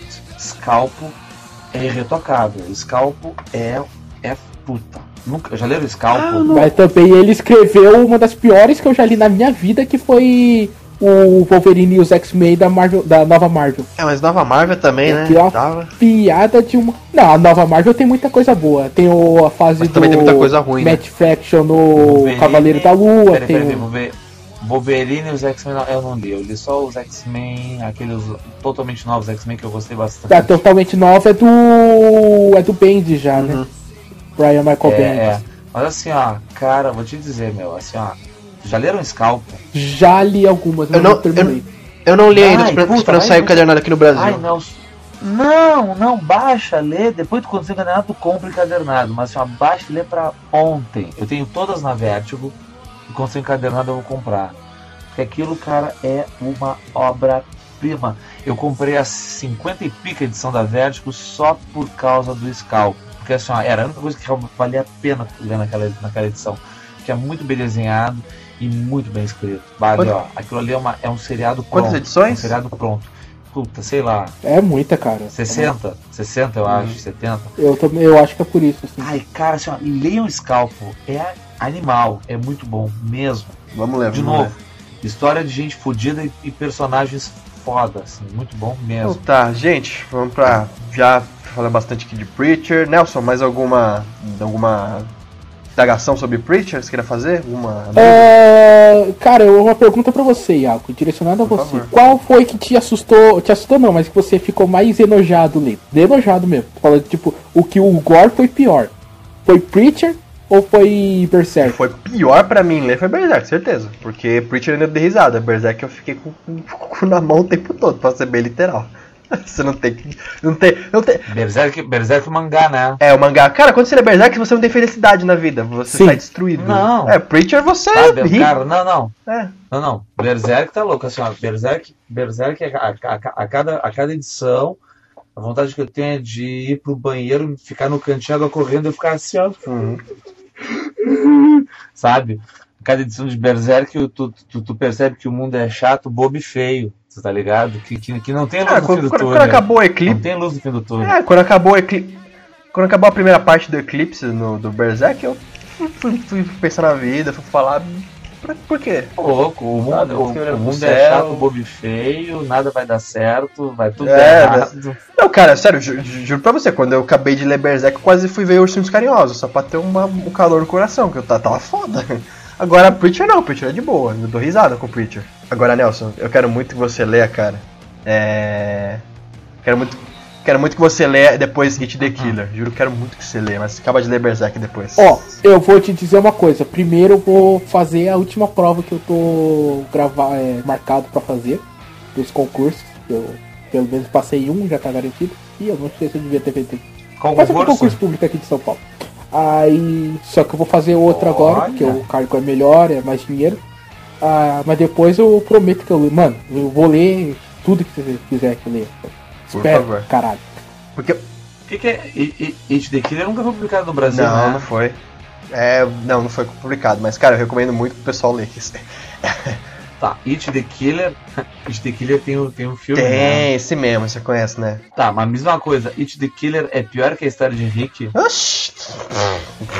Tu tá ligado a história de Rick, né? Tô, tô. Mas é, Tá ligado, né? Do cara que. O cara que pega o formão, aquele, aquele filme escrotésimo do. do... a história de Rick. eu sei Os é. negros explodem, que o cara Pode, arrebenta a né? cara do outro com coisa. Pá, uh. Piqueou, eu sei qual que É é. Rikyo, puta. Rikyo é puta.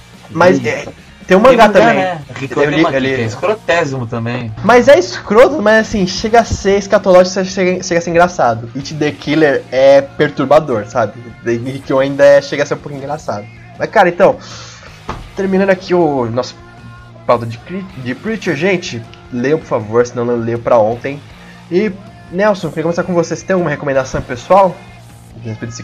Cara, eu tenho, mas eu tô olhando pro Duda agora eu tô com medo de que eu ia dar minha roubada. Porque eu gosto de roubar. Só que o, o Duda ele tá aí, cara, e se eu roubar ele, ele vai me xingar. Eu não sei o que eu faço. Rouba logo, vai. Dá, fala. Saco, tu me xingado, nossa. Cara, nós estamos falando então de uma série de humor negro ahn, que tem um personagem com sérios problemas de, de fala e, e que ele, em alguns momentos, ele vira a força motriz da história. Então eu Não vou. tem problemas de fala, ele não tem como falar, na verdade, direito. Se tivesse problema de fala, se ele fosse gago, se ele fosse galinha Mas a presa. questão, Fofelfon, fafafofo, fafafofo, a questão é, eu quero indicar então a minha obra de humor negro favorita. E, claro, não chega aos pés, não arranha o nível de, de maldade no coração que o Garfienes tem, mas o cara é um gênio igual. E embora seja bem mais leve, é quase uma, um conto pra criança agora, depois que eu li Preacher, mas é uma história de humor negro. Eu tô querendo falar de Doutor Fantástico, de Stanley Kubrick, de 1971, Iago. Eu sempre erro as datas. Cara, é uma obra de humor negro. Vocês, quem não assistiu, tem que assistir porque é um dos bastiões do cinema, é um dos bastiões do humor e é uma das obras, é a minha obra de humor negro favorita de todos os tempos. Bacana, bacana. Você, Duda, recomendar o que pra galera? Eu sei, eu tô pensando aqui. Mas, Mas é humor negro. Cara, a é o Duda nem me xingou, eu, eu tô feliz agora. Obrigado, Duda. leia Preacher e procure também, ah, antes de ler Preacher, até pra achar até mais interessante Preacher e conhecer um pouquinho de um, de um Garth Ennis ainda em início, né, querendo mostrar serviço, lê Hábitos Perigosos do Boa, Constantine. boa, boa. É legal, vale a, A pena. fase dele no Hellblazer inteira. A do Constantine que eu li do. Qual que é aquela? Me ajuda a lembrar aí, ô Duda. É que ele contra os vampiros. É nessa mesma... Que é a essa- história- dos Vampiros essa- é nessa mesma, é na mesma sequência, mas eu acho que é umas duas ou três É. edições depois. É, é, tem Hábitos Perigosos, depois tem Sangue Real, aí é o, terce- é o terceiro volume do Garth Ennis, eu não lembro qual que é o nome. Isso, isso. Cara, tem uma fala que eu acho magnífica dele, que é eu fiz o aquilo que eu fiz, eu faço de melhor. Eu peguei o amor e transformei em uma merda. A fase dele no. No Constantine tem uma, tem uma fase, tem uma hora impagável que ele. do aniversário dele, né? Aí ele chama a galera pra. em casa dele, ó, a demônia, ele chama o cara que vende droga pra ele, chama o monstro do pântano, uma galera. Aí ele pega uma folha de maconha e chega pro monstro do pântano. Aí, cara, faz sua magia aí. Aí ele faz o maconha crescer e virar meio que um matagal na, na sala dele, assim. Aí ele, Deus te abençoe. ele começa a fumar tudo ali na casa dele. Ah, a fase dele é muito boa no Constantine. O, a- o run dele no, no- no- Hellblazer é. Foi ali que definiu quem é o Hellblazer mesmo. Já- O Jamie Delano já tinha dado uma ideia, o Alan Moore já tinha traçado mais ou menos o Constantino no Monstro do Pântano, mas foi o Garth Ennis que deu realmente a, a personalidade e aprofundou um pouquinho mais a, o, o, o Constantino, cara. Ali é foda, muito bom mesmo, muito bem escrito, mesmo, Hum, mesmo. muito bom, cara. Eu, eu que. Quer mais alguma coisa ou posso falar a minha? Dá? Quero recomendar muito o pessoal também ler mais ó, obras do, do, do esse estilo do Preacher. Leiam também na Constantine, isso que o Duda falou. Mas também, cara, leiam por favor. Eu recomendo muito vocês lerem a, a Pro. Chama, a quadra chama Pro. Só pra, só pra vocês verem o nível de escrotidão que ele é. Se vocês gostaram de Preacher, vocês vão gostar de Pro, não tem jeito. É uma prostituta que tem poderes. Não tem melhor que isso, mas. Além de Pro, lerem também The Boys. Cara, é, The Boys é uma quadrinho muito bom que merece ser lido, assim. Se vocês gostaram de Preacher e querem mais esse humor negro Garfiennes, cara, vão em The Boys que é um prato cheio.